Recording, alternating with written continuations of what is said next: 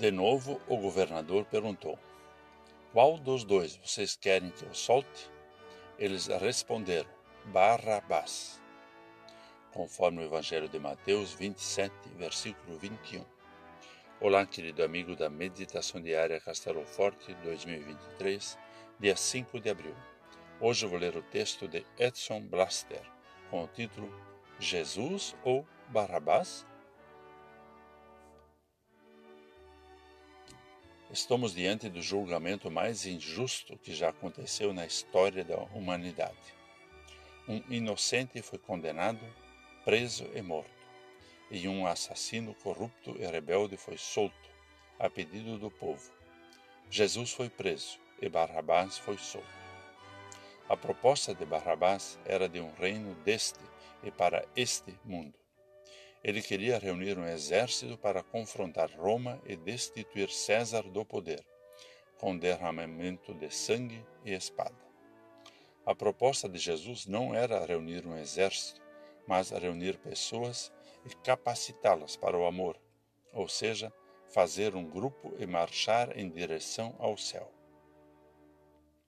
A proposta do Filho de Deus era fazer a vontade do Pai, ou seja, derramar o sangue de uma só pessoa para salvar todas as pessoas dos seus pecados. Quem você quer seguir? Jesus ou Barrabás? Há muitas pessoas que têm nos seus lábios a resposta ou proposta de Jesus, mas no seu coração e nas atitudes tem Barrabás.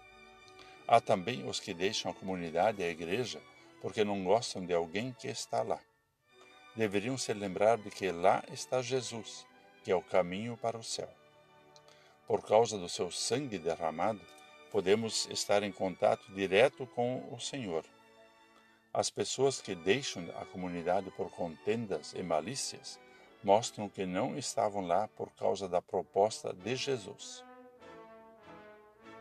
Escolha imitar as atitudes de Jesus. Ele perdoa a todos, mesmo aqueles que escolheram Barrabás, mas que voltaram para confiar em Deus e entregar sua vida nas mãos de amor do Pai. Vamos falar com Deus. Bom e amado Senhor, dá-nos coragem para imitar as atitudes de Jesus, mesmo que corramos o risco de ser rejeitados e mal entendidos. Dá-nos o teu amor e a tua graça. Em nome de Jesus. Amém. Aqui foi Vigan Decker Jr. com a mensagem de hoje.